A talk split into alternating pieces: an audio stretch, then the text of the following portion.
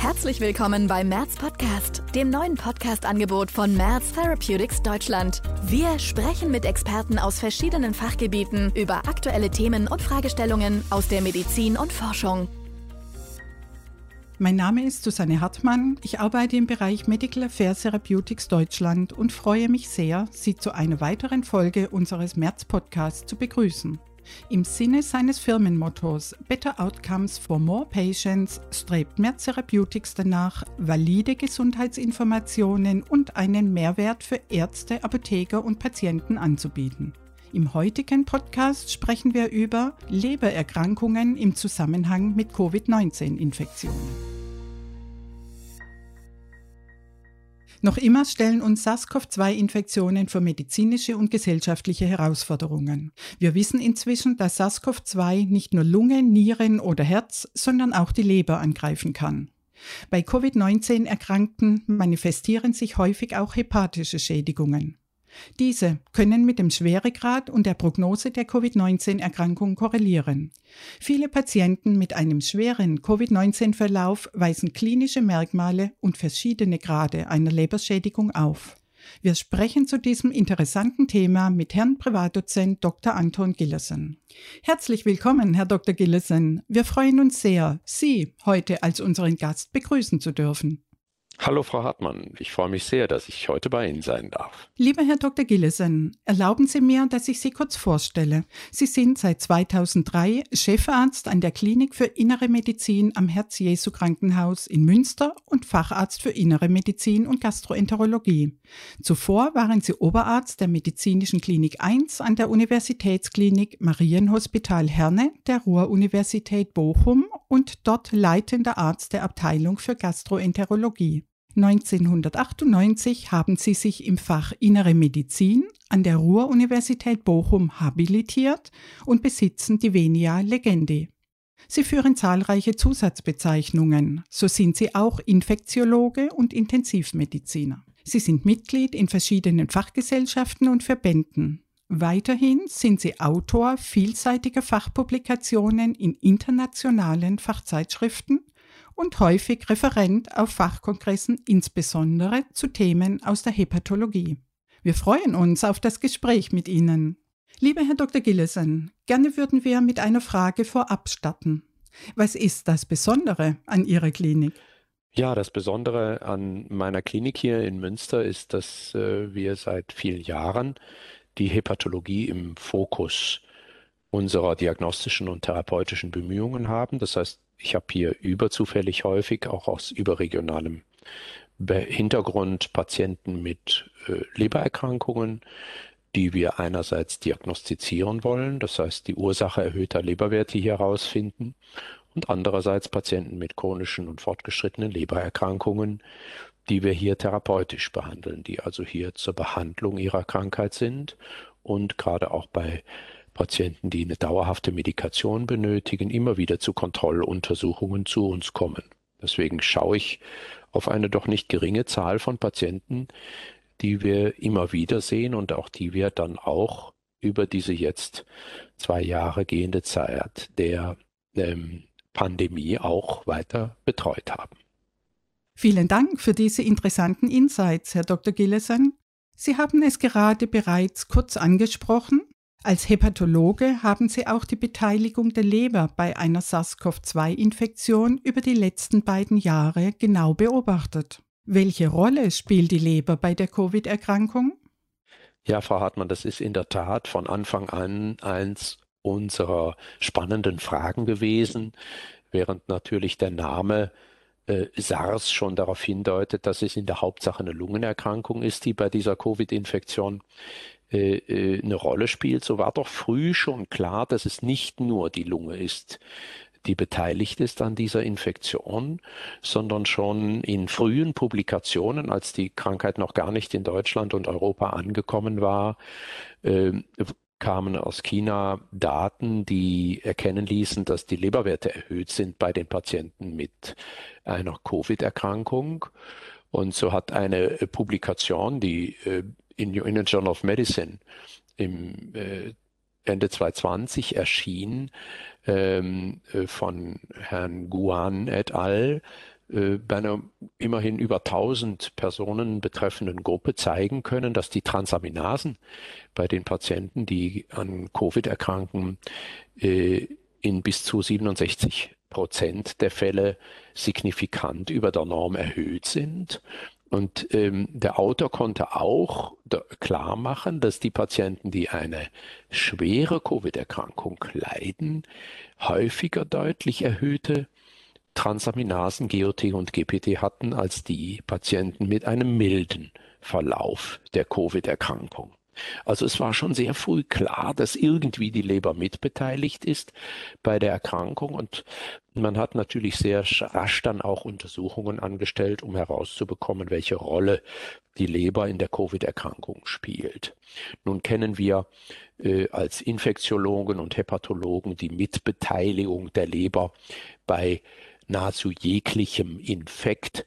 Wir reden ja auch von der parainfektiösen Hepatitis bei Virus und auch bakteriellen Infekten jeglicher Genese im Körper, so dass ein Anstieg der Transaminasen bei irgendeinem Infekt uns jetzt erstmal nicht verwundern würde. Aber sehr bald war klar, dass dieser ACE2-Rezeptor, der ja in den Atemwegen der Lunge und im Gastrointestinaltrakt, wo das Virus ja auch aufgenommen wird, äh, in hoher Zahl vorhanden ist. Dieser ACE2-Rezeptor, der findet sich auch am Gallenweg Epithel, anders übrigens als am Hepatozyten, wo diese Rezeptoren in eher geringerer Zahl exprimiert werden sodass die Gallenwege möglicherweise auch mit der Aufnahme des Virus eine große Rolle spielen. Und es dauerte auch nicht lange. Äh, Anfang 21 kamen die ersten Publikationen, die in vitro wie in vivo zeigen konnten, dass es einen Hepatotropismus für diesen Erreger gibt. Das heißt, der Erreger sich in der Leber vermehren kann und somit die Leber auch eine Rolle in der Erkrank im Erkrankungsverlauf in der Genese spielt. Und wir haben auch sehr bald herausbekommen, dass die Erhöhung der Transaminasen nicht nur prognostisch, was die Schwere der Erkrankung angeht, ein Hinweis sein kann, sondern auch einen anderen multifaktoriellen Background hat. So sind die vielfach verabreichten Medikamente, die inzwischen ja auch standardisiert Leitlinien gerecht gegeben werden können, wie zum Beispiel das Remdesivir bekanntermaßen hepatotoxisch, so dass ein Teil der Leberbeteiligung von Covid auch eine Drug-Induced Liver Injury, ein DILI, ist bei diesen Patienten. Und deswegen äh, ist es sehr wichtig, beim Verlauf der Erkrankung die Transaminasen GOT und GPT in den Blick zu nehmen. Danke, Herr Dr. Gillesen, für diese praxisorientierte und komprimierte Zusammenfassung des Wissens der letzten zwei Jahre. Wenn wir jetzt auf die aktuelle Situation von Patienten mit chronischen Lebererkrankungen schauen, was sind aus Ihrer Expertise heraus die größten Herausforderungen durch oder infolge der Pandemie? Ja, das sind sicherlich zwei äh, äh, Dinge, die wir in den Blick nehmen müssen. Wie bei allen chronischen Krankheiten, so haben wir auch bei den chronischen Leberkrankheiten äh, erkennen müssen, dass mit der Pandemie die Versorgungsdichte der Patienten abgenommen hat. Wenn es zum Beispiel üblich war, Leberzirrhotiker-Patienten einmal im Quartal zu klinischen und vielleicht laborchemischen oder sonografischen Untersuchungen beim Arzt vorstellig zu machen, so mussten wir feststellen, dass im ersten Pandemiejahr sehr viele dieser chronisch leberkranken Patienten ihren Arzt nicht aufgesucht haben. Sei es drum, dass sie Sorge hatten, sich in der Arztpraxis, in der Klinik mit äh, SARS-CoV-2 zu infizieren, oder sei es drum, dass sie einfach mit anderen Dingen so beschäftigt waren und im Lockdown keine Möglichkeit hatten oder sahen, sich ihrem Arzt vorzustellen. Auch mussten wir feststellen, dass in dieser ersten Phase des Lockdown, insbesondere im ersten Jahr, 2020, aber auch 2021 noch viele Patienten selbsttätig ihre Dauermedikation, die für chronische Lebererkrankte ja wichtig ist, selbstständig abgesetzt haben. weil sie keinen Kontakt mit ihrem Arzt hatten und Sorge hatten, dass die Medikation, die sie bekommen haben, gerade wenn eine immunsuppressive Medikation, zum Beispiel Cortison bei Autoimmunhepatitis gegeben wurde, die Sorge, dass die Autoimmun Medikation, die immunsuppressive Medikation ungünstig auf einen etwaigen Verlauf der Covid-Erkrankung sich auswirken könnte. Das heißt, wir mussten feststellen, dass viele Patienten erstens den Arzt nicht regelmäßig mehr aufsuchten und zweitens an ihrer Dauermedikation selbstständig etwas änderten. Das hat in der Regel nicht zu lebensbedrohlichen Problemen geführt, aber es hat den Verlauf der chronischen Lebererkrankung unserer Patienten nicht günstig beeinflusst.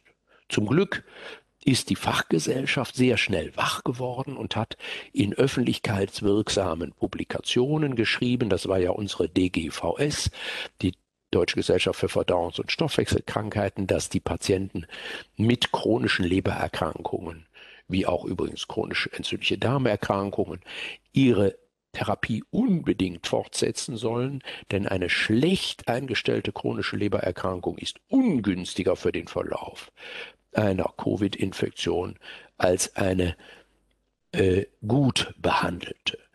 Und diese äh, Folgen der Pandemie für unsere chronischen Lebererkrankungen ist ja in einer Reihe zu sehen mit den Krankheitsverläufen vieler chronischer Krankheiten die äh, im Rahmen der Pandemie vernachlässigt worden sind. Und das nicht, weil die Ärzte es nicht mochten, sondern weil die Patienten selbst den Arzt nicht mehr aufgesucht haben.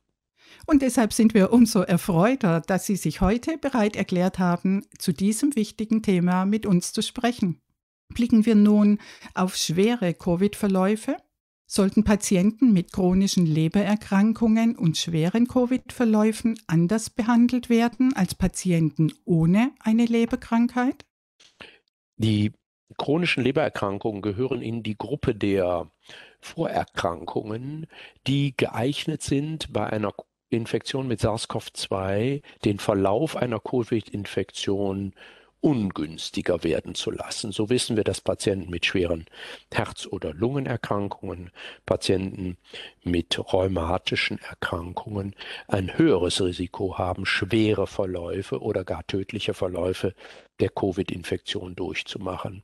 So hat beispielsweise Marjot et al. im Journal of Hepatology im März 21 anhand von 745 Patienten mit chronischen Leberschäden zeigen können, dass die Mortalität der Patienten, die eine Leberzirrhose haben, im Rahmen der Covid-Infektion mit 32 Prozent wesentlich höher lag als die Patienten, die keine Leberzirrhose haben, bei der in diesem italienischen Kollektiv die Mortalität bei nur 8 Prozent lag, also 32 versus 8 Prozent, je nachdem, ob eine Leberzirrhose vorhanden war oder nicht und das auch noch stratifizierbar nach dem Child Pew Score.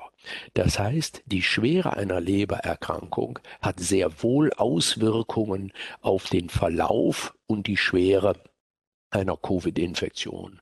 Umso mehr gilt es, die Patienten, die chronisch leberkrank sind, eng zu begleiten, die Therapie, die ja jetzt mit der Gabe von monoklonalen Antikörpern äh, für die Patienten mit Covid-Erkrankung früh möglich ist, diese therapeutischen Möglichkeiten frühzeitig zu nutzen, um dem Patienten alle Chancen zu geben, einen hoffentlich nur milden Verlauf der Covid-Infektion zu haben. Aus Sicht des Patienten mit chronischer Lebererkrankung gilt er zu Recht als ein Risikopatient für einen schweren Verlauf, der eine besonders sorgfältige Betreuung bedarf, wenn er infiziert ist und deswegen auch äh, sicherlich früher in die Klinik gehört als Patienten ohne Leberzirrhose oder chronische Lebererkrankung. Herr Dr. Gillesen, gibt es Ihrer Erfahrung nach für diese Patienten weitere Risikokonstellationen oder besonders vulnerable Patienten? Ja, äh, ich glaube, wir haben ein interessantes Überlappungsphänomen, Frau Hartmann. Wir haben äh, das Long-Covid-Syndrom, das nach schweren Verläufen ja besonders beobachtet wird. Das heißt, Patienten, die einen schweren Covid-Verlauf haben, haben häufiger eine, ein Long-Covid-Syndrom. Und auch hier zeigt sich, dass Patienten mit unterliegender chronischer Lebererkrankung häufiger die Symptome eines Long-Covid-Syndroms nach schweren Verläufen haben. Wenn wir uns aber vor Augen führen, was die Symptome des Long-Covid sind, dann kommt sehr häufig und sehr früh in der Auflistung dieser vielzähligen Symptome das Fatigue-Syndrom, die Müdigkeit, der Leistungsknick, der nach Covid als Long-Covid-Symptom beschrieben wird. Und wir Hepatologen kennen diesen Leistungsknick, dieses Fatigue-Syndrom auch als ein Symptom der chronischen Lebererkrankung, insbesondere bei Patienten, die eine milde Form der hepatischen Enzephalopathie haben. Und hier müssen wir Hepatologen aufmerksam werden und unsere Patienten mit chronischem äh, äh, mit chronischen Lebererkrankungen, bei denen eine ein Fatigue-Syndrom verstärkt oder neu nach der Covid-Infektion aufgetreten ist, genau differenzieren. Nicht, dass wir in der Annahme sei ein Long-Covid vergessen, die Diagnostik zu machen, die wir für die hepatische Enzephalopathie machen sollten. Denn gerade die niedriggradigen HE-Fälle machen sich ja nur durch Müdigkeit, Schlappheit und einen verlängerten Zahlenverbindungstest zum Beispiel bemerkbar, so dass ich gerne die Zuhörer auffordern möchte, solche Patienten nach Covid mit chronischen Lebererkrankungen bezüglich einer hepatischen Enzephalopathie genau zu diagnostizieren. Und wir haben ja wunderbare, einfache Tools wie den Zahlenverbindungstest oder den Liniennachfahrtest, die uns erlauben, hier eine frühes Signal zu bekommen, ob eine HE vorliegt, damit wir dann therapeutisch eingreifen können und in diesen Fällen, wo das so ist, ist bekanntermaßen ja denn auch eine wirksame therapeutische Einflussnahme möglich und die sollten wir dann nicht aus dem Blick nehmen. Dazu gehört natürlich auch äh, die äh, Therapie des Patienten mit nachgewiesener hepatischer Enzephalopathie, ähm, die durchaus auch im Zusammenhang mit der Covid-Infektion auftreten kann. Also wichtige Botschaft als Take-Home-Message bei dieser Konstellation an die hepatische Enzephalopathie im Rahmen der chronischen Lebererkrankung denken. Das ist sicher eine wertvolle Take-Home-Message und ein weiterer Denkanstoß. Lassen Sie uns noch kurz bei der hepatischen Enzephalopathie verweilen. Sie haben es vorhin erwähnt, es gibt Möglichkeiten zur Therapie. Muss man etwas besonders beachten bei Patienten mit hepatischer Enzephalopathie und Covid-19? Es gibt keine Kontraindikation gegen die etablierten Behandlungsmöglichkeiten der hepatischen Enzephalopathie, auch wenn eine Covid-Infektion besteht. Gerade im Falle der akuten Verschlechterung im Krankenhaussetting hat sich ja die Therapie mit Onitin Aspartat bewährt, die wir intravenös und oral geben können. Lola ist für unsere Patienten mit chronischen Lebererkrankungen ein wesentlicher äh, Baustein in der Behandlung des, der hepatischen Enzephalopathie, auf den wir nicht verzichten wollen. Und wenn die Patienten durch den Mangel an Arztkontakt auf die, diese Therapie verzichtet haben im Laufe der äh, Pandemiezeit und deswegen diese Therapie selbstständig beendet haben, dann ist es kein Wunder, wenn es zum Auftreten erneuter Symptome der hepatischen Enzephalopathie in diesem Zusammenhang kommt. Denn, wie wir alle wissen, ist dieses ja häufig inapparent klinisch in einem nur durch psychometrische Tests genau feststellbaren Rahmen zu beobachten. Und hier ist es die Aufmerksamkeit des behandelnden Arztes, der die Müdigkeit des Patienten, die zunehmenden äh, Allgemeinsymptome dann richtig der HE zuordnet und die Therapie äh, auch mit Lola wieder einsetzt. Gestatten Sie uns noch eine Frage zum Abschluss. Welche Empfehlung würden Sie Ihren Kollegen geben für die zukünftige Versorgung von Long-Covid-Patienten? Äh, die Bücher zu Long-Covid sind noch nicht geschlossen. Das heißt, wir werden noch herausfinden müssen, was wirklich Long-Covid ist. Äh, anhand der vielfältigen Publikationen, die zurzeit unterschiedlichste diagnostische und therapeutische Ratschläge geben, wird sofort klar, dass wir erst im Begriffe sind, zu lernen, was Long-Covid bedeutet.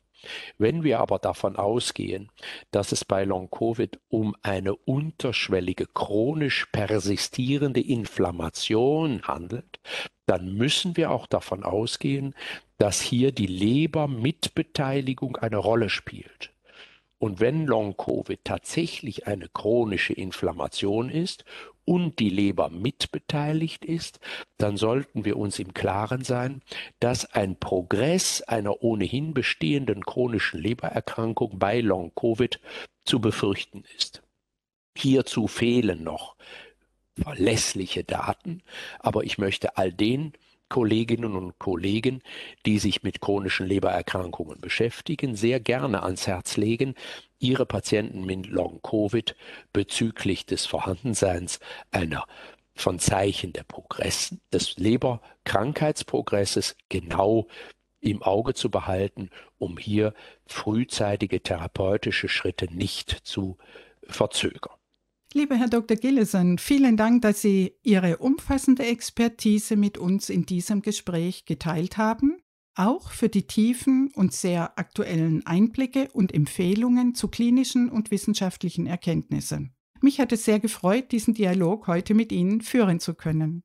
Der Dank ist ganz auf meiner Seite. Ich wünsche Ihnen einen schönen Tag. Weiterführende Informationen zum Thema chronische Lebererkrankungen und hepatische Enzephalopathie finden Sie, liebe Zuhörer, auf unserem Fachkreisportal www.merz-fachkreise.de und in unseren Show Notes. Sie wollen auch zukünftig über unsere neuen Podcast-Folgen informiert werden? Dann nutzen Sie gerne die Abo-Funktion oder melden Sie sich für den Podcast-Newsletter an.